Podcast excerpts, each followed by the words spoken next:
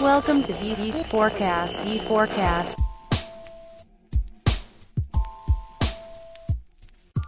Boa noite, pessoal. Sejam bem-vindos a mais um V4 Cast Live Show. Sou o Daniel Lippert, mais uma vez aqui com vocês. E hoje, ao invés do Daniel, está comigo o Gustavo Pontinho E aí, galera? O nosso convidado especial dessa noite, que é o Christian Westphal, que não é, astro... é astrônomo? Quase, é um Não é divulgador astrólogo. científico na área da astronomia e quase engenheiro químico. É isso aí. E Gustavo, sócio fundador da V4 Company, tá com a gente também. É isso aí, pessoal. Boa noite. E hoje a gente está aqui com o Christian para falar um pouco sobre ciência e marketing, né? Fazer os cientistas fazer as pazes com o mercado e ver que dá para ganhar dinheiro sim com ciência. O Christian, que é aqui nosso conterrâneo aqui da nossa região, estuda ainda na mesma universidade onde a V4 foi incubada, somos filhos da mesma fonte acadêmica, vamos dizer assim. Basicamente. Tem um trabalho sobre astronomia, obviamente, e ciência, como o nome diz. Conta pra nós um pouco de como é que foi essa iniciativa. Tu já falou um pouco, né, que tu tem uma tua carreira acadêmica tá na área da engenharia química e como é que foi que veio essa vontade de entrar no campo da divulgação científica, especificamente na astronomia, que não é astrologia. Se tu puder falar o que que tá acontecendo com o touro hoje, me ajuda. então, primeiramente, agradeço a oportunidade de compartilhar um pouco do conhecimento aqui para todas as pessoas dessa galáxia e de outros universos que estejam nos observando, inclusive de outras estrelas que vão receber essa informação daqui a alguns anos-luz, né? Como o Denner falou, eu sou o Christian, tenho 23 anos, trabalho com divulgação científica na área da astronomia, que é uma área que tenta, tem o objetivo de estudar, compreender e explicar diversos fenômenos que acontecem no nosso universo. Essa minha paixão veio lá com uns 13 anos, estava na sexta série, era gordinho, 105 quilos e matava as aulas de educação física para ficar na biblioteca. E aí, uma dessas vindas e indas, eu descobri uma série chamada Cosmos. Quem nunca? Não sei se a galera que acompanha a gente, o pessoal que inclusive do Ciência e Astronomia já tá comentando aqui de Cosmos, né? Falando que a Terra é plana, enfim, mas esse não é o assunto de hoje. né, só pra constar nos registros, vai olhar pro céu que hoje dá pra ver Júpiter.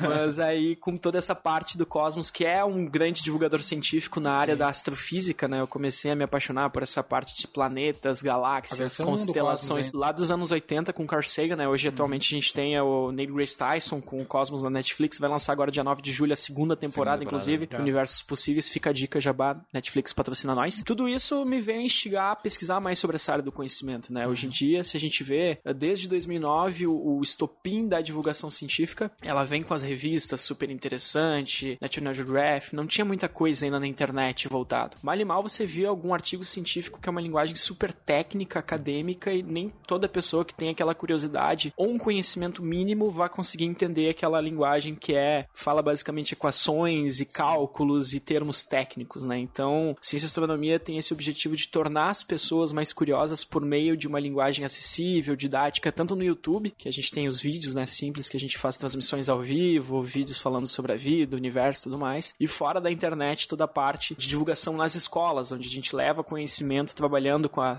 a BNCC, que é a Base Nacional Comum Curricular, trabalhando todas as esferas do conhecimento, para mostrar que a ciência está presente no nosso dia a dia e que a gente precisa de ciência, né? Exatamente, é. A gente se identificou um pouco com o trabalho que o Christian faz, basicamente porque nós também somos, assim, incentivadores da ciência, sempre temos a origem da V4 dentro da academia e sempre buscamos encontrar ciência no marketing, naquilo que a gente faz. Então a gente resolveu trazer um pouco mais esse tópico, porque na academia, no campo mais profundo, vamos dizer assim, da ciência, principalmente aqui no Brasil, acaba se distanciando muito do mercado, né? Tem uma questão cultural no Brasil aqui, onde o cientista de carreira ele acaba estando distante do mercado e o mercado também distante do cientista, o que é bem diferente do que a gente vê lá nos Estados Unidos, né, Gustavo? É, a gente trouxe também esse papo porque nós da V4 buscamos na ciência aplicada trazer pro marketing para nos ajudar. E a gente também viu, pô, mas o marketing também pode ajudar a ciência, né? Esse é o final que a gente quer chegar aqui e trazer pra vocês uma visão de como é que cada um pode ajudar um ao outro, né? Algo que eu trago como experiência de que eu vivenciei lá quando eu estudei nos Estados Unidos foi algo super específico da carreira de STEM, que é S-T-E-M, que significa ciência, tecnologia, engenharia. Todos esses campos de estudo, eles têm um incentivo enorme por parte das empresas privadas. Não é do governo, não é o governo que vai lá e dá essa mão pros caras, é a iniciativa privada que vai atrás dessas pessoas dentro da universidade. Se não me engano, até o André falou sobre isso, né? Sim, o André Souza, lá que participa, bem conhecido pelo Nerdcast, ele participa no Cientista do Marketing, que é a formação da V4 Company para profissionais que queiram se tornar o que a gente chama de cientistas do marketing, cientistas do mercado. Ele conta um pouco da trajetória dele nos Estados Unidos, né? Hoje ele tá no Google, tava no Facebook, agora no Google. É um psicólogo formado aqui no Brasil e tem essa visão lá de fazer a ciência, tentar aplicar ela para os negócios e usar das empresas como fonte de financiamento. É, e grandes empresas como o que o Dana citou, o Google, o Facebook, eles contratam diretamente para dentro para fazer os estudos, por exemplo, de mestrado, doutorado, pós-docs, parada assim, dentro da própria empresa. Mas, para a faculdade, o cara que tá fazendo faculdade, o cara que tá se formando aqui, sei lá, em engenharia química, eles vão atrás do pessoal dentro da faculdade mesmo, com job fairs, feiras de profissões, e tu chega lá, tem que ter bonitinho, é obrigatório, tá aí de terno, as gurias de vestido, e apresentar, olha só, eu tô trabalhando nesse projeto, isso aqui te interessa? Isso aqui faz sentido pra tua empresa? E daí as empresas vão analisando, e os melhores, tu imprime zilhares, sério, tu imprime tipo um 100 e vai entregando pras empresas lá que faz, que tu tá afim, né, tá indo atrás, e depois, no segundo dia, eles chamam para entrevistas daí. Sim. Nos que eles fizeram sentido, daí segundo dia o dia de entrevistas, e eles fazem entrevistas pros caras para fazer um internship, seja ele somente durante o verão, por exemplo, lá na faculdade onde eu tava, IT, eles fizeram essa job fair em fevereiro. E agora, no meio do ano, vai rolar, tá rolando agora as férias de verão deles, né, que é o contrário. Daí o pessoal passa um período dentro da empresa, dois, três meses, para sacar como é que funciona, para tentar aplicar alguma coisa do que eles estão vendo dentro da faculdade, se rolar, depois eles já deixam a vaguinha ali preenchida, ou até, se é no final do curso,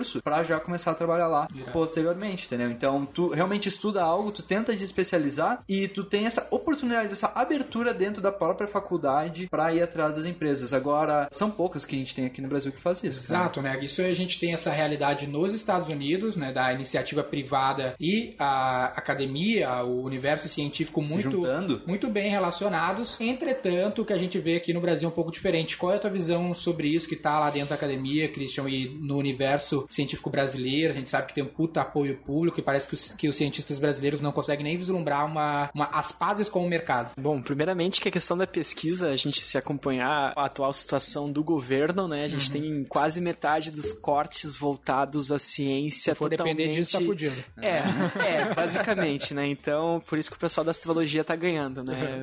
Minha astronomia com astrologia. Cara, dentro da academia você consegue trabalhar, você consegue até conseguir puxar alguns aportes de forma dentro da pesquisa para parte privada, né? Você tem tanto o mestrado, doutorado voltado à pesquisa, como também o mestrado e o doutorado profissional, né? Que é uma lacuna que você vai criar alguma determinada tese ou até um determinado produto, puxando para alguma algum estilo, algum mecanismo de empresa que ela possa adotar, utilizar e até mesmo patentear, que é o que toda empresa atualmente quer fazer, patentear um produto para conseguir utilizar e aí ter um grande investimento. E a pessoa daí ganhar royalties em cima. ganha os ganhar royalties em cima, exatamente. Então isso é um grande fomento que as pessoas hoje em dia, pelo menos a galera que quer ganhar dinheiro, Sim. faz, né? Nós que queremos trabalhar com mestrado, doutorado de pesquisa, temos que depender da bolsa do governo, Sim. basicamente 1.200 reais, 1.250 de mestrado, 2.100 de doutorado, e torcer pra conseguir, né? Porque muitos que estavam aí quase certos com as bolsas foram cortadas. Mas existe um investimento privado muito grande, inclusive vários fomentos voltados a empresas para pesquisa, né? Tem Instituto Serra Pilheira, tem aí institutos que ajudam pesquisadores a conseguir lançarem para frente suas pesquisas para ajudarem tanto no quesito de pesquisas voltadas às diversas áreas do conhecimento, como também aquelas pesquisas que vão ajudar aí para frente o avanço tecnológico e científico dentro das empresas no Brasil e no mundo. E como é que tu vê essa questão da ciência ser tão, ou a carreira dos acadêmicos ser tão ligada a questões públicas, depender dessas bolsas de estudo do governo? Por que que tu acha que é assim? O que que tu acha disso? Tu acha que realmente tem que ser do governo? Ou tu acha que tem como a gente encontrar um caminho pra depender, não depender do governo pra isso? Basicamente, se a gente for levar em consideração toda a questão de pesquisa brasileira, 85, 90% da pesquisa é voltada em universidades públicas, que vem a verba basicamente de- do governo e de empresas privadas também, né? Nós temos aí parcerias com diversas empresas aqui do Sul e do Brasil que ajudam nesse fomento científico da pesquisa, né? Poderia ser diferente, né? Como o Gustavo comentou, lá fora, nos Estados Unidos e em outros países, você tem a iniciativa privada dando esse impulso, esse impulso para que as pessoas consigam trabalhar mais e cada vez mais avançar o seu, o seu, a sua pesquisa. O problema do Bras- Brasil é que a gente não tem ainda muitas vezes aí a pesquisa de base, que é na própria graduação estrutura suficiente para conseguir lançar um estudo, eu vou usar o meu meu meu um- exemplo. meu exemplo, né? Eu faço meu TCC é voltado à produção de hidrogênio para foguetes, né? O hidrogênio é basicamente combustível utilizado para você conseguir lançar um foguete que viaja mil quilômetros por hora, para conseguir passar da barreira da gravidade. A gente precisa de toneladas de, de hidrogênio. E, tem, e o meu TCC é voltado a uma forma mais eficaz, mais barata, mais acessível de tu conseguir produzir isso. Eu preciso ter universidades parceiras que possam me ajudar a utilizar os instrumentos. E a URGS, por exemplo, ela não tem alguns reagentes que eu preciso para fazer, para dar continuidade. Por quê? Porque não tem verba. Porque Sim. vem do governo, né? Aí ferrou. Exatamente. Empresas que trabalham com hidrogênio poderiam se beneficiar com essa nova forma de se conseguir produzir, porque barateia, Sim. agiliza o processo, né? A gente coloca um catalisador nesse processo e aí sim você tem aí tanto a universidade como empresas privadas tendo um aporte também benefícios, né? Sim, mas o que eu ouvi falar, até discutir com o André no nosso podcast lá no- na formação, é que existem várias limitações legais do governo. Por exemplo, eles contam um caso no Nerdcast, a gente comenta sobre isso, de um gurizão que gostava de astronomia também. Ele trocava uns e-mails com a NASA, não sei se tá ligado nessa história, que daí ele, por algum motivo, viu que quando o telescópio. Qual é o telescópio famoso que ele. Hubble. Hubble. Hubble. Passava no Brasil, ele desligava, um lance assim, ele mandou e-mail pra NASA e a NASA falou: Ah, a gente não sabe. E ele falou: Ah, como é que eu faço pra saber? E a NASA falou: Ah, tu precisa fazer tal coisa. Ele falou: Ah, como é que eu faço? Ah, eles estão te mandando os equipamentos. E quando chegou os equipamentos aqui, ele foi taxado, nunca pôde te retirar os equipamentos. Eles contam de troca de animais também, no- nesse campo da biologia, que o Brasil também queimou lá o animal, não sei o quê. Então, ou tem até aquele caso agora da,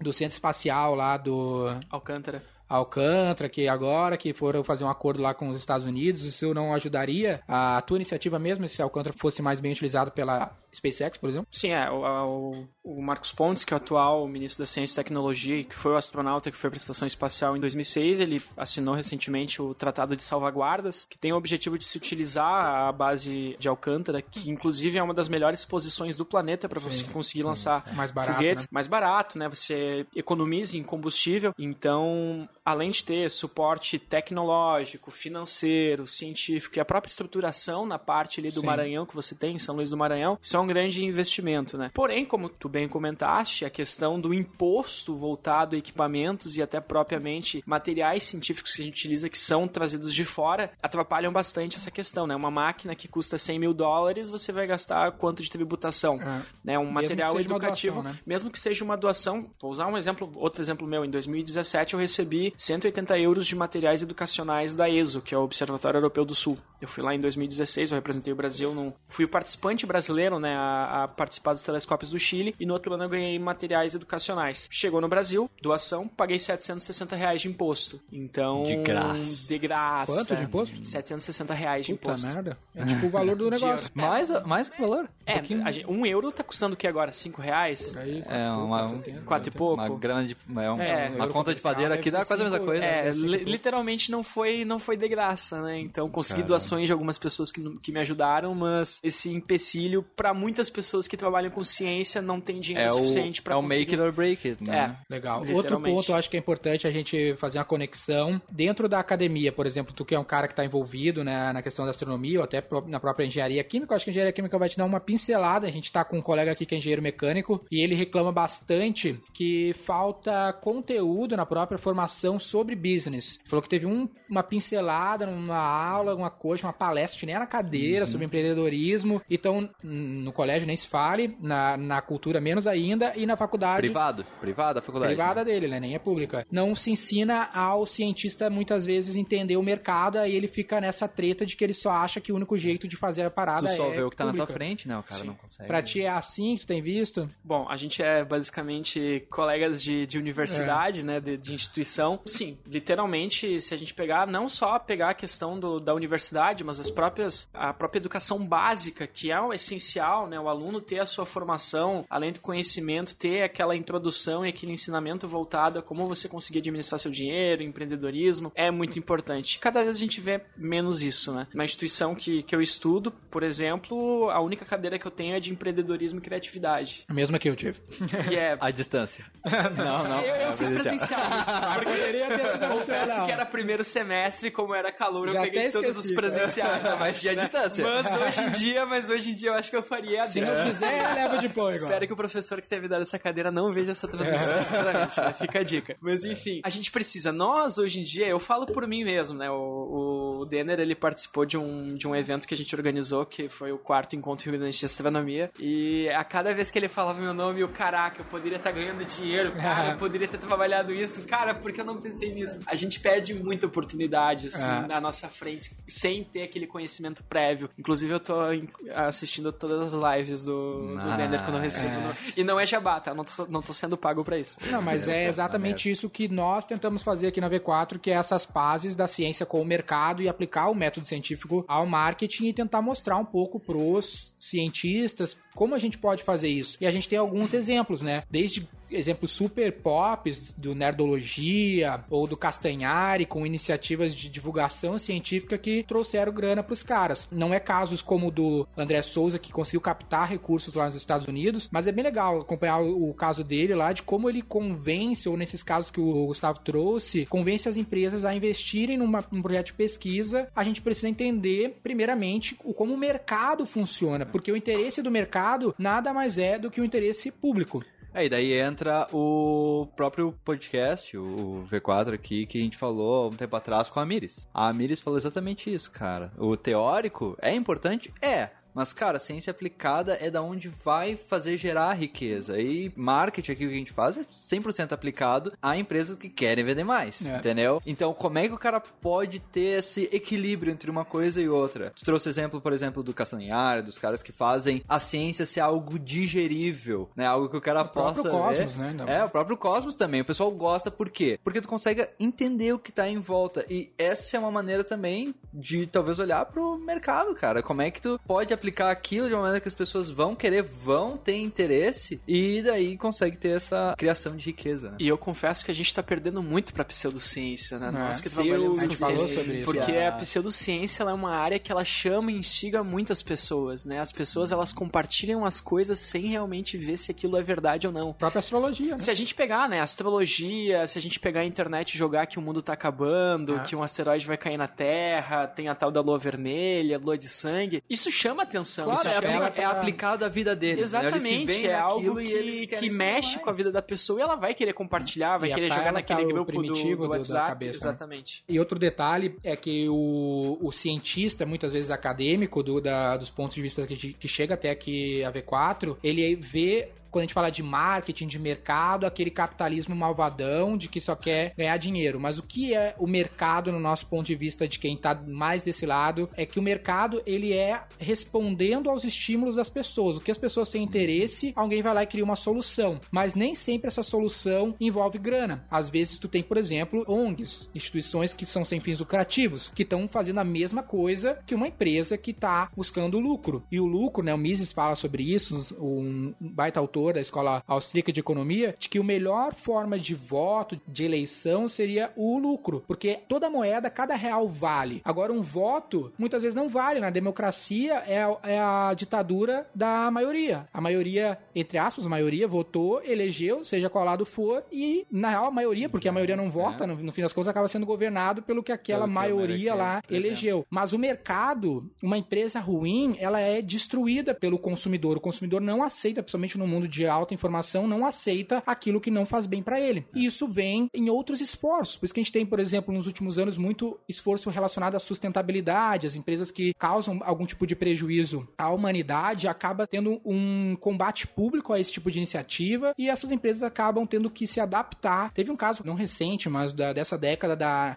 Natura no Brasil, que descobriram que um dos acionistas da Natura desmatou alguma região para criar uns bois, sei lá, e a Natura paga de ecológica e rolou todo um rebuliço e aí aquilo lá respondeu nas ações da empresa, porque as ações nada mais são do que uma forma de medir o valor que aquele negócio gera para a sociedade. Se ele não gerar valor, a sociedade decidir que hoje não serve mais, tu tende a ter uma resposta direta a isso. Então, a iniciativa que o Christian teve Pô, a galera pode se interessar por astronomia de um jeito legal. Por exemplo, Carl Sagan. Ele ganhou muito dinheiro com aquele negócio que ele fez ali, com as palestras, com tudo que ele fez, e provavelmente ficou multimilionário com aquela iniciativa do Cosmos. Isso é ruim? Não, o cara mereceu ser multimilionário, que nem o Neymar. Por que, que o Neymar é multimilionário? Porque ele joga como ninguém. O Carl Sagan explica como ninguém. O Atila explica como ninguém. Então o cara merece e o mercado responde, cara, toma aqui o meu voto, meu um real, meus dois reais, minha grana dos anúncios que veicularam no teu canal. Como é a tua iniciativa lá, como vem os teus eventos.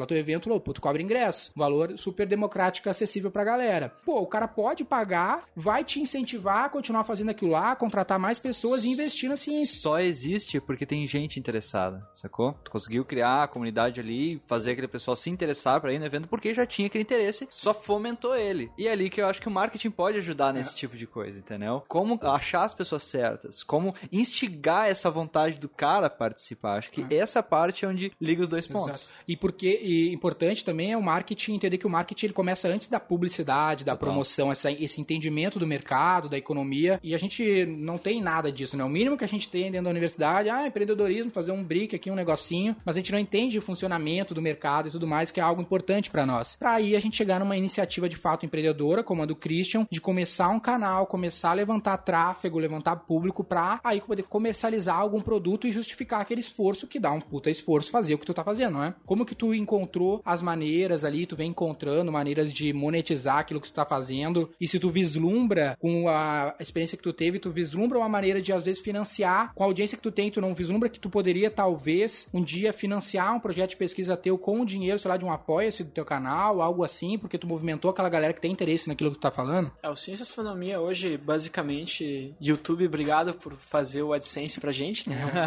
grande forma de... Obrigado, YouTube, coraçãozinho pra você, se alguém do YouTube aí tiver. Fernando, que é o gerente de canal, se você estiver assi- assistindo, um beijo da galáxia pra você. Então, o YouTube permite que a gente tenha essa, esse recebimento, né, através da, do AdSense, da- dos patrocínios e também de, de divulgação das propagandas que aparecem no vídeo. Então, é um grande, posso dizer que é o maior capital do Ciência e Astronomia hoje em dia do projeto, né? Vide palestras em universidades privadas que a gente basicamente cobra ali um valor espontâneo dos alunos que eles ajudam, escolas privadas, os eventos também que tem um capital de giro ali consegue ter um grande, uma grande reserva para que a gente consiga colocar projetos à frente. Inclusive em julho a gente está comprando um planetário inflável para conseguir levar Legal. nas escolas. Então é um grande, uma grande forma. Mas claro que a gente pode explorar outras formas, né? Tem Sim. vários canais, inclusive que trabalham com a questão do Apoia-se, do Padrim, do Patreon, enfim, tudo isso é uma grande- forma de conseguir capitalizar ainda mais e conseguir verba para você conseguir jogar para frente o seu Claro. projeto, além de produtos, né? Que é uma forma também dá trabalho, mas a gente consegue cada vez mais conseguir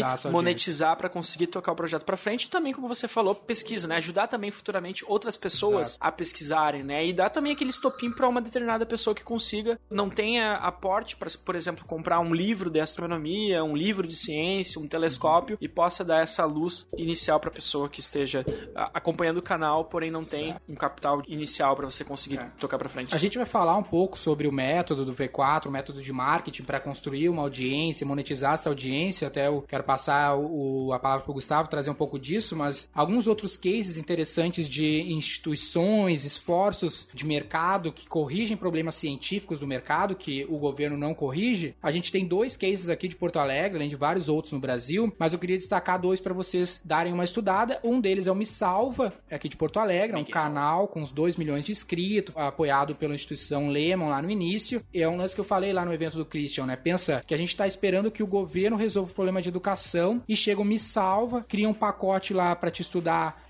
coisas básicas, ciência básica ali, por 50 reais, 20 reais, 30 reais, que o cara precisa fazer o que? Cortar uma grama, poder pagar isso, e vai ver isso com o Wi-Fi do shopping. Se o conteúdo do Me Salva for ruim, eu não vou pagar os 50 reais. Agora, que se o conteúdo do governo não for ruim, eu vou ter que ser obrigado, porque se eu não botar meu filho lá, ele vai, eu vou ser preso. Outra iniciativa semelhante a essa é do Brasil Paralelo, que entra no campo de ciência política, ensina história, aqui de Porto Alegre também, é um puta case, também deve passou de um milhão de inscritos, e também tem consegue monetizar muito bem simplesmente vendendo o conteúdo. E aí tu entra em outras maneiras, assim, falando de fundamentos de marketing que é importante para um cientista do marketing entender, da criação do produto, né? O Christian tem a iniciativa de produtos físicos. Não tem camiseta lá não? Ainda não. Camiseta Ainda é sempre não. uma saída boa, eventos, que é uma forma interessante de monetizar a sua audiência e poder assim financiar, seja levar mais conteúdo, como me salva o Brasil Paralelo ou o canal do Christian, que ainda estão focados nessa parte de conteúdo, ou até mesmo no futuro financiar maior processo, maior ciência, mais projetos científicos para ciência básica, o que seja. É. encontrar maneiras de você que está aí nos ouvindo, cientista, seja lá de que área, aprender um pouco mais da ciência do marketing para poder assim resolver seus problemas de ciência de base. É, mais dois grandes cases de maneira do cara poder monetizar uma comunidade, né? Porque no final das contas é isso. Tem a galera interessada, junta elas, pô, Primeiro pilar do método. como né? é que a gente pode dar o próximo passo? Um Patreon, que é algo gigantesco lá nos States, eu não sei como é que tá aqui no Brasil, mas vários caras lá conseguem, cara, um real por vídeo. Cada vídeo que eu publicar, tu me dá um dólar, nesse caso, né? Me manda um dólar. E assim o cara já consegue monetizar a cada conteúdo que vai lançando, daí fica na obrigação. Se eu não lanço vídeo, eu não ganho, mas se eu lanço, o pessoal me ajuda. E assim o cara consegue continuar criando aquele conteúdo, aumentando a base e assim também expandindo os esforços dele de divulgação, seja lá qual for. Aqui no Brasil, eu não sei se existe algo nesse estilo. Feito não tem no Brasil, tem o Apoia-se, outros... Tem o É, Catarse. o Catarse, o é.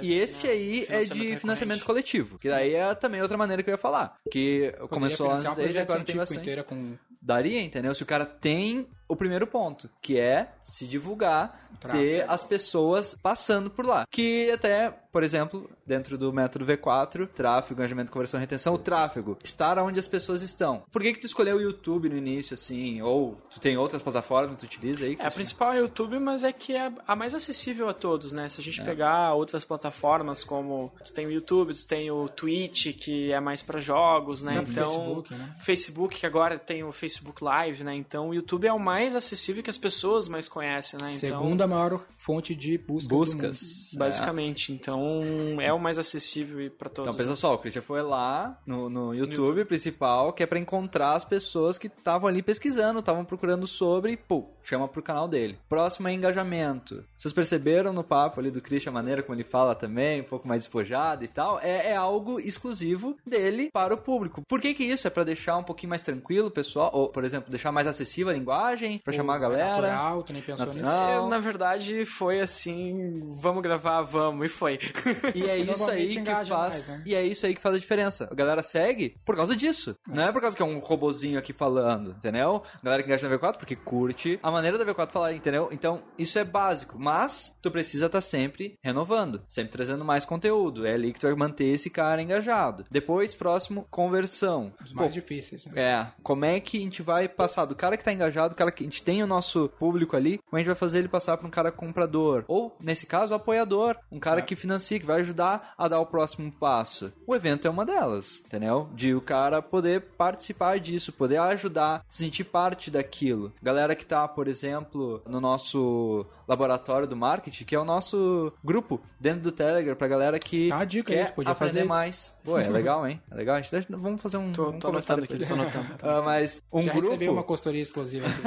Mas é um grupo onde o pessoal quer conversar, quer estar ativo falando sobre marketing junto com a V4, entendeu? É um local onde vai estar a galera engajando e ao mesmo tempo já ser uma pessoa E convertida tem aí. escala, é quase a mesma coisa que o evento, só que tem escala, né? Que pessoas É. de todo o país podem fazer parte. E a exclusividade, proximidade, tem vários outros pontos aí que dá pra trabalhar. E depois é manter essa galera engajada, manter o cara perto, continuar atualizando ele dentro do sistema, que é a parte da retenção, que também é super complexo, é um dos mais que a gente trabalha mais aqui na V4, né, Pra manter, não adianta só o cara ser um pagador, o cara tem que manter próximo, tem que estar atualizado, então isso no caso ali da ciência, ou pelo menos pro Christian, como é que a gente pode fazer? É, um dos maiores desafios para quem tem o YouTube como principal fonte é constância na- no conteúdo, né? Tu sabe que é um desafio produzir conteúdo com constância, que é fundamental qualquer conteúdo sobre como produzir conteúdo no YouTube, vamos te falar sobre isso. Mas isso que o Gustavo acabou de falar é o que nós desenvolvemos aqui na V4 como método V4 para se vender através da internet, né? Que todo cientista do marketing tem que dominar, que é basicamente o que ele falou: tráfego, engajamento, conversão e retenção. São as quatro coisas que você precisa saber para conseguir ter sucesso no mercado. Seja tráfego abrindo uma loja,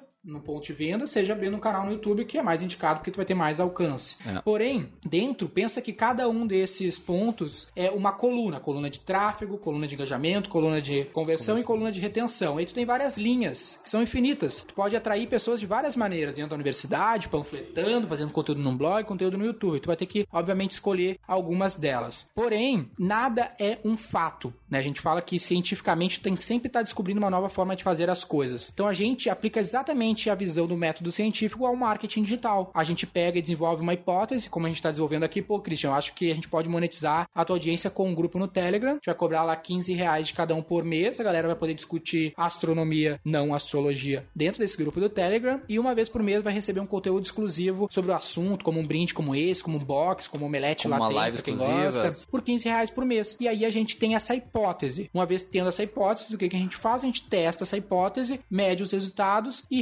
recomeça. Se der certo, a gente pode perdurar essa estratégia por mais um tempo. Se isso deu certo para V4, é fato que vai dar certo para o Christian? Não, porque cada projeto no marketing digital é como um novo projeto científico que tu tem que provar qual é o melhor caminho para aquele projeto. E essa caixa de ferramentas para encontrar o que melhor funciona é o que um cientista do marketing aprende com a gente e faz aqui com a gente no dia a dia para mais de 140 negócios ativos hoje. E outra, como o Denner falou antes, cara, a gente tá lidando com duas variáveis gigantes. Uma só, na verdade, que são pessoas. Pessoas mudam e quando as pessoas mudam, o mercado também muda. Exato. Então, mudando, cara, a gente tem que estar sempre adaptando, sempre tendo um olhar no que que tá acontecendo. Vender pra gente que gosta de astronomia no Brasil deve ser totalmente diferente de vender pra gente que gosta de astronomia nos Estados Unidos. Exato. Então, tudo isso tem milhares de variáveis e ter essa frieza de analisar, criar uma hipótese, colocar ela a teste e depois colher os resultados e adaptar é exatamente o que a gente conta também num dos nossos módulos lá do cientista do marketing, que é falando sobre método científico aplicado. É isso aí, porque quando a gente tá falando de astronomia, por exemplo, me corrija se eu tiver errado aqui, Christian, a gente tá falando de objeto natural, né? O exemplo que o Mises dá é que o meteoro, né, bem um exemplo de astronomia, ele cai e, teoricamente, ele vai cair. Até que alguma outra coisa mude o curso dele, ele não vai mudar de ideia. Já o ser humano, ele tem uma ação propositada, ele muda de ideia. Ou seja, hoje eu tô afim de consumir astronomia, amanhã eu tô afim de consumir astrologia. Ah, Mudei de ideia. E é assim, por isso que é difícil criar padrões quando a gente tá falando do ser humano, porque ele tem essa peculiaridade em relação aos outros objetos de estudo, de que ele muda de ideia. E isso nos ferra. Tu já passou por uma situação desse tipo, de que tu tinha uma ação, alguma coisa que tu tava fazendo, vinha dando certo, e daqui a pouco, por alguma circunstância, às vezes externa, cultural, a galera mudou de ideia. não Clássico aderiu, aquele, um pô, esse, esse vídeo aqui vai bombar, daí tu lança e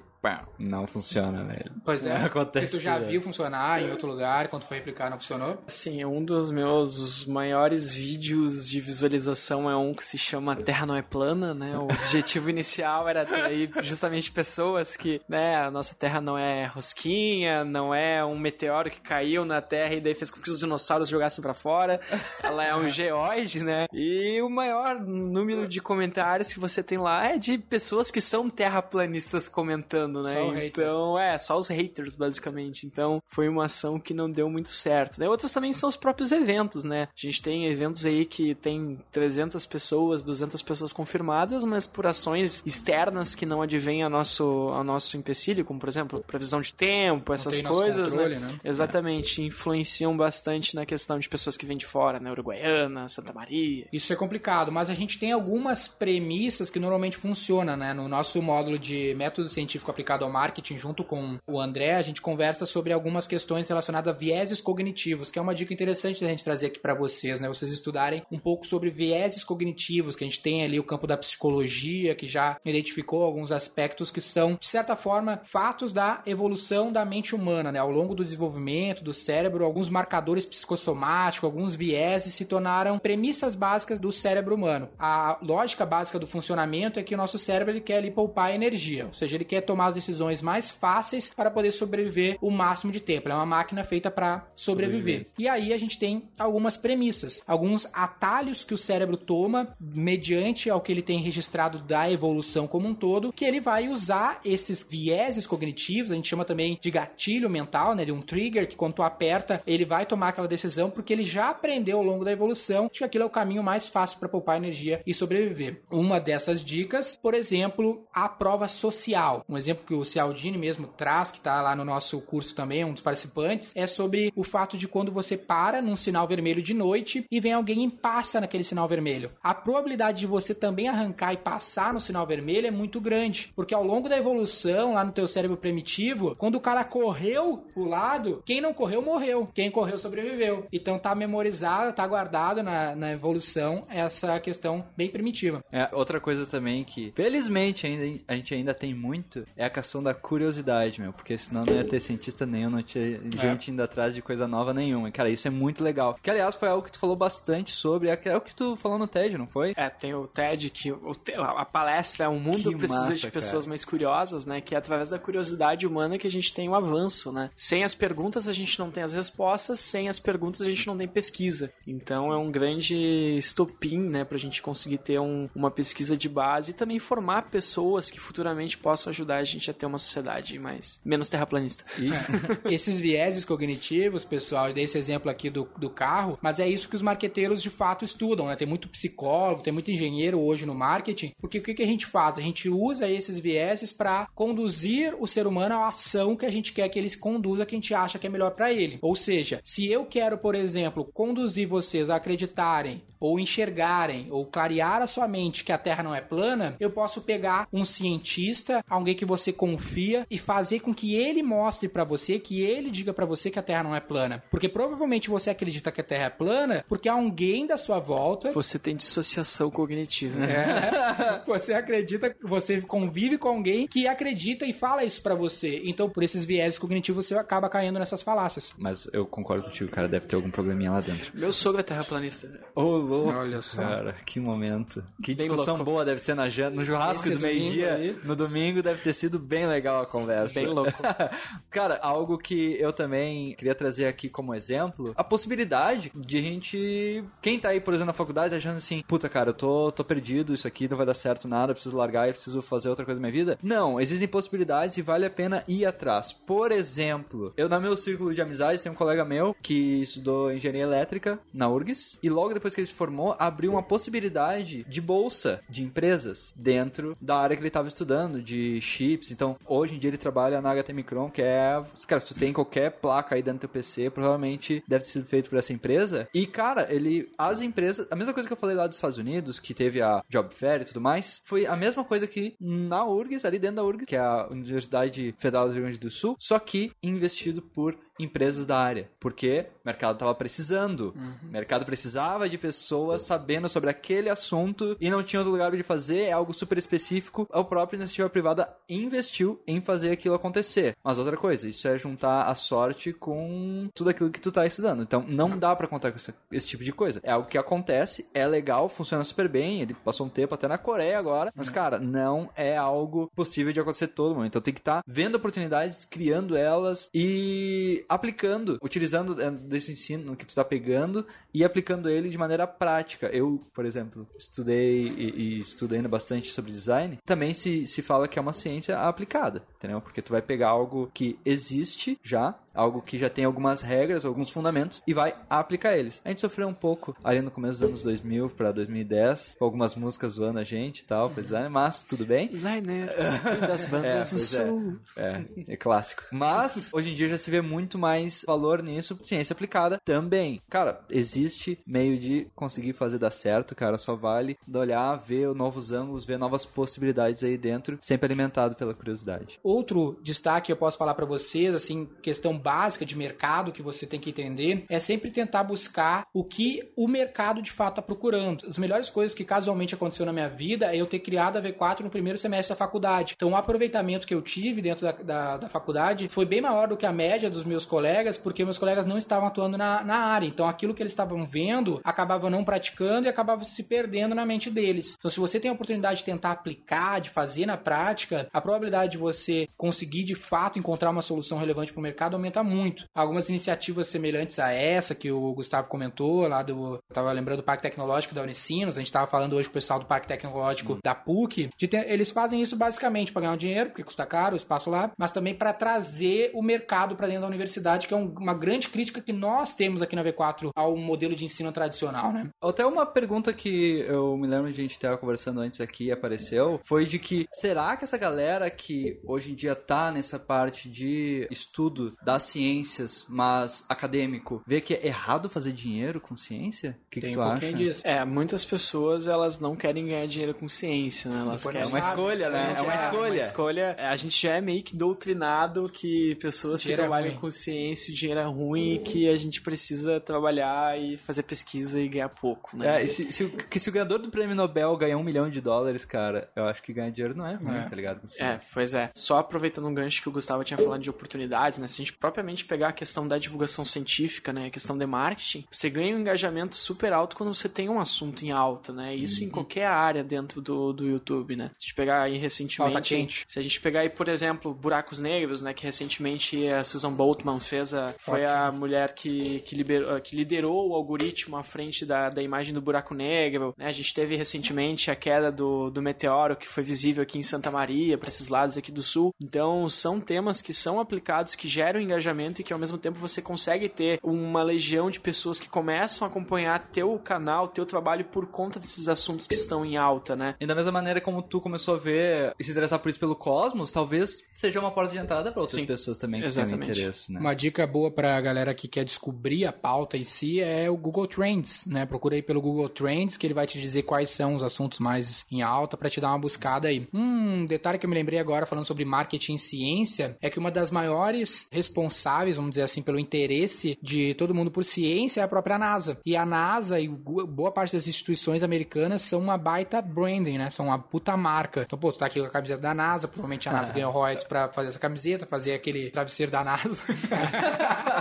É, não, isso Ou até o próprio parque, né? Eu vou pra, fui lá pra Orlando, vou de novo agora e eu tava comprando o, o ingresso do Kennedy Space Center lá. E é tipo 50 dólares, é tipo 200 e pouco ah, reais, 300 reais cada ingresso do Kennedy Space Center. Então, pô, como é que eles financiaram? Eles financiaram com comunicação, cara. Eles criaram uma marca em volta. Obviamente que não foi muito estratégico, meio casual pro, pro, pro lado deles, com o Mas cinema. souberam aproveitar. É porque os Estados Unidos é um. Eu vi um documentário sobre China, a China falando sobre a tecnologia deles lá, e os caras é tipo bizarros. Os caras conseguem fazer um iPhone em casa, só que eles falam assim: meu, nossa tecnologia é 10 vezes melhor que a americana, mas a gente é 10 vezes pior em branding, a gente é 10 vezes pior em contar uma história. Então, todo mundo que estuda comunicação sabe a base ali do storytelling, a parte de contar histórias, e Hollywood tá aí pra fortalecer marcas como a Polícia de Nova York, né? Puta, vende camiseta pra caralho, coisa assim, a própria marca de Nova York, NASA. Então a gente precisa fazer isso pelos nossos projetos, como é o projeto aqui do Christian, para que a gente tenha marcas, tenha empresas que as pessoas se interessem. que vão conseguir levar pra frente e vão ter vontade de olhar, de vestir. Tem um comentário que eu vi aqui legal sobre como produzir conteúdo, né? De maneira resumida, assim, obviamente que é um tópico muito extenso. Um deles a gente acabou de falar, storytelling, estuda sobre isso, contar histórias. E a segunda é, que a gente já falou aqui brevemente, quando tu perguntou pro Christian de onde ele tirou o estilo de comunicação, é ser o mais natural possível.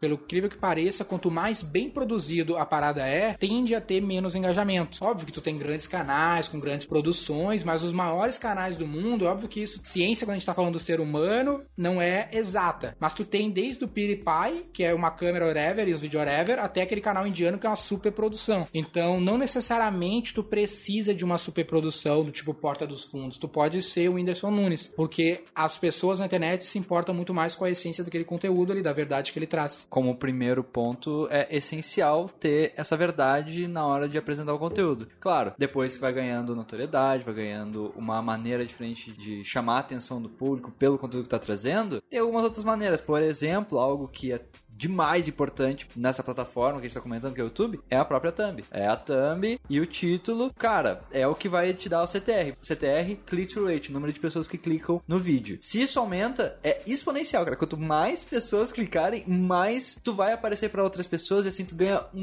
alcance enorme, entendeu? Tem que ter esse conteúdo pra engajar o cara, pro cara se interessar, mas também não pode pecar no primeiro pilar que a gente tava falando, cara, tráfego. Tem que É. ter um trabalho bem construído nessa parte de Tem tráfego. um, tem um exemplo prático sobre, sobre a questão de, de thumbnail, que é até de um canal conhecido, né? Que o colega, meu brother, inclusive, a gente já participou de alguns eventos do YouTube, que ele fez uma ação de marketing para um documentário que ele tá fazendo de divulgação científica. Ele Hum. quer sair na Netflix, enfim, na net. Ele começou fazendo três vídeos falando que ele tava indo para os Estados Unidos porque ele encontra, ele tem uma fonte confiável de um cientista que vai dar algumas informações sobre um novo modelo que vai basicamente desconstruir toda a forma que a gente conhece da física. Ele fez três vídeos e estava muito próximo da questão que eh, se tinha um, um- uma não uma declaração, mas um pronunciamento da ESO, que é o Observatório Europeu do Sul dos Telescópios, que eles também estavam fazendo alguma declaração. Iam fazer uma declaração que era a questão da imagem do buraco negro. Ele pegou esse link, fez três vídeos. Bah, assim, ó, pra comunidade científica, pra galera que curte ciência, assim, foi tipo o Neymar agora, sabe? Foi o, o trend topic, assim, no, no Twitter. Moral da história, ele divulgou o YouTube e ele foi esculachado porque a galera não curtiu nada, o método de como ele fez a divulgação, né? Ele poderia ter jogado mais limpo, não usando todo o sensacionalismo, até mesmo Ah, o próprio sim. clickbait, Ah. pra conseguir divulgar. Então tem que ter mais ou menos essa marca. A gente pode usar clickbait, mas tipo... Ah, mas pra não ser condenado pelos É. peers. A gente É. tava falando sobre isso aqui, sobre que é uma trend, vamos dizer assim, né? A tendência do conteúdo é ele ser o mais glass box, assim, né? Ser o mais transparente possível que as pessoas mais se interessam, né? Sim. Puta case aqui no Brasil dessa área é o Pirula, né?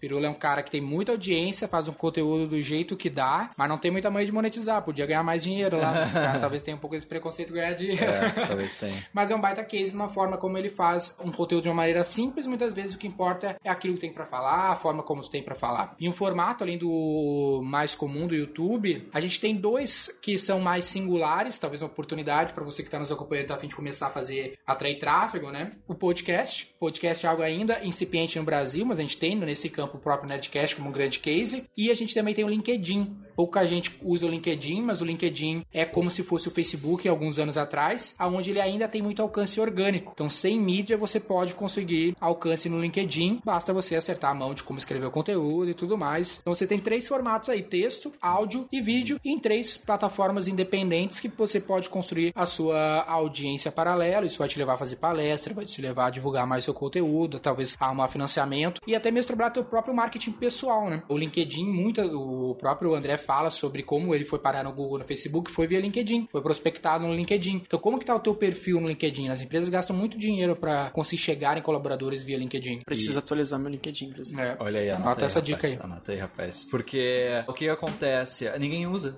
Ninguém realmente utiliza para a divulgação. Então tem um espaço enorme, cara. Agora imagina, eu tenho certeza que deve ter lá um grupo de astrologia lá. Astronomia, Astronomia. astronomia. Desculpa. Astronomia, com certeza, astrologia, eu não sei. Pode ter também, pode ter também. Pode ter também. Lá tu vai encontrar, entendeu? Uma galera lá já pilhada nisso e que tá sedento por conteúdo porque ninguém que tá lá trabalhando com isso. Mesma coisa para diversos outros tipos. Tem o Instagram também, o problema do Instagram, lance, uma dica também que vocês podem ter aí, técnica, a parte do tráfego. A gente falou tráfego, fechamento, conversão, retenção, são as coisas mais importantes. O problema do Instagram é que tu não ganha busca. Tu não tem um patrimônio quando tu publica um conteúdo no Instagram, principalmente stories ou lives lá. Então, quando tu faz um vídeo no YouTube, quando tu faz um artigo no LinkedIn, tu cria um patrimônio pro teu negócio. Aquele vídeo vai ficar lá, aquele artigo vai ficar lá, então as pessoas vão consumir aquele conteúdo por muito tempo. A gente, infelizmente, caiu na falácia de fazer uma entrevista com a Joana Dark Félix. Tu também caiu nessa? Não tu chamou ela pra um evento teu? Dezembro. Chamou? Agora de dezembro. Ela vai vir? a gente fez a mesma coisa. Podemos falar rapidinho sobre isso. A gente fez uma entrevista, eu fui, eu, o Gustavo e o Jonas até Franca pra entrevistar a Joana Dark Félix. Dirigir quatro horas seguidas Dirigimos muitas cá. horas fora avião e tudo mais. Entrevistamos ela, tá aqui no canal. Faz meses que a gente fez essa entrevista e agora bombou de view a entrevista por causa da polêmica que deu pra ela. Obviamente a gente ali foi mais uma vítima, vamos dizer assim, dos fatos ali de não ter checado aqueles pontos, mas o conteúdo tá lá. A única entrevista que tem na internet dela é a nossa. O teu Estadão utilizou a entrevista. É um exemplo de como um conteúdo que às vezes fica antigo, ele continua tendo tração pro teu canal. Provavelmente teus vídeos continuam tendo tração, mesmo estando lá há muito tempo. É, basicamente o Ciência e Astronomia ele não, ele não aborda muito as notícias atuais, assim, como tipo noticiários. Ela pega muito Conteúdo temas que são, que são atemporais. É, tipo, se você pesquisar sobre, sei lá, tipos de telescópio, quero comprar um telescópio, vai ser o primeiro do Ciência e Astronomia. Se você procurar sobre qualquer planeta do sistema solar, primeiro vídeo do Ciência e Astronomia. Chupa NASA. Enfim, Então, porque são temas que qualquer pessoa, a qualquer momento, seja das 7 da manhã até as 11 da noite aqui ou daqui a um ano, elas vão ter curiosidade para pesquisar. Seja por curiosidade, seja por trabalho da escola, então, seja por, sei lá, mostrar para um amiguinho, para amiguinha. Então, é um assunto que vai estar sempre à tona, né? E eu vi algo ali que alguns vídeos teus, se não me engano, estão em inglês, né? Sim, tem alguns vídeos em inglês, inclusive com tradução em inglês, bem bonitinho. O Por que Plutão não é mais planeta, se não me engano, é o vídeo em inglês. Tá tendo a curva exponencial do público gringo tá começando a crescer até por conta desse vídeo. Pessoal, para vocês que têm mais interesse em saber como se tornar um cientista do marketing, deem uma conferida nos links da descrição ou joguem no Google aí simplesmente cientista do marketing para entender mais como funciona a formação da V4 Company, além de você entender como a gente faz para mais de 140 empresas hoje ativas aqui dentro da V4 Company, como a gente já fez para o Spotify, até pequenas empresas, pequenos projetos, pessoas independentes, a criar uma máquina de vendas com a internet através do método científico, dá uma conferida na formação da V4 Company, tá o André Souza lá com a gente, vários outros pessoas de mercado que a gente sempre traz para trazer esse conteúdo para você. Link na descrição ou joga aí no Google. É, e se você aí que tá afim de exponencializar ou até achar as pessoas certas para suas publicações científicas ou encontrar quem vai poder ajudar a monetizar essa parada, cara, e vencer aquela barreira dos gatinhos e dos memes dentro das redes sociais, cara, a esperança tem como conteúdo top, buscar as pessoas certas e se utilizar do que tem de melhor, cara, em tráfego, engajamento, conversão e retenção vai te ajudar a chegar lá. É isso aí. Para finalizar, Christian, o que que tu acha dessa questão que rolou com a Joana Dark Félix? Complexo, é treta, porque Ela errou ou ela não errou? eu não sei o que falar, porque é um pouco complexo, porque foi Viu divulgado entrevista ou não viu nossa entrevista com ela? Eu vi, eu vi a entrevista, eu vi depois toda a repercussão. Ela comentou algumas coisas dizendo que o jornal meio que puxou pro outro lado, por parte dela, dela ser negra, por questão dela ser uma negra dentro da academia, que tá tendo uma grande repercussão. Mas ali mostrou-se que realmente não se tem nada mostrando em pós-doutorado em Harvard, então é complicado. Até recentemente alguém dentro da. Não me lembro de qual foi, eu acho que foi um prefeito no Rio de Janeiro. Deu a mesma coisa, Que né? também ele disse que Mentiu no tinha ali um- Harvard. alguma coisa em Harvard e, tipo, ele na verdade estava dizendo que ele tinha vontade, mas ele botou no ele Lattes. poderia fazer um mês, mas ele acabou não fazendo, mas É, ele continuava ele precisa entender, do tempo que ele- a gente ainda não viveu em Harvard. É, se bem que eu digo que o, o Harvard é a razão do meu libido, assim, mas, né, quem sabe um dia, essa tiradinha foi boa. mas é complicado, assim, né, Lattes a gente coloca o que, que a gente faz, né, ou o que a gente tá fazendo, não o que a gente pretende fazer, né, como É, sonhos. currículo Lattes é o que tu realmente estudou, né? É, Por isso mesmo que eu tirei lá o meu espanhol intermediário e botei espanhol básico, cara, pra não Meu português também fluente também. já tirei. Já tirei. Não dá. Mas é isso aí, a gente até gravou um Verdade Unicrua sobre isso, depois tá lá a nossa entrevista com a Joana Dark Félix pra vocês conferirem. Ela de fato mente na minha cara ali no, na entrevista, ela fala coisas que depois ela diz que nunca esteve nos Estados Unidos e na minha entrevista ela descreve com detalhes Exatamente. há O um ano que ela né? viveu nos Estados Unidos, que nunca aconteceu, depois ela admitiu, e eu fiquei chateado com essa situação.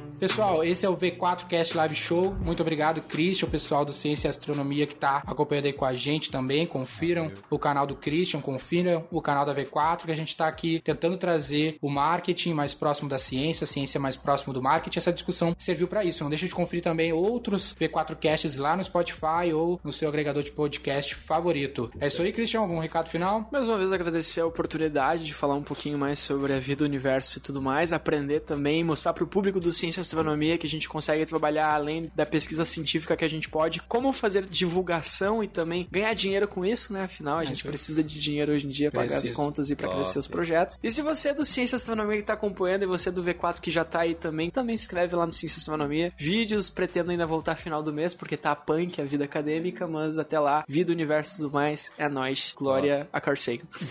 É isso aí, cara. E só pra completar, minha resposta eu já sei é 42, tá bom? 42 é a resposta pra vida, tranquilo. universo e tudo mais. Não esqueça da toalha e cuidar dos óculos. É. É isso aí, pessoal. Sou Daniel Lippert, fundador da V4 Company. Meu nome é Gustavo Pontinho, sócio executivo da V4 Company. E o nosso negócio é vender o seu.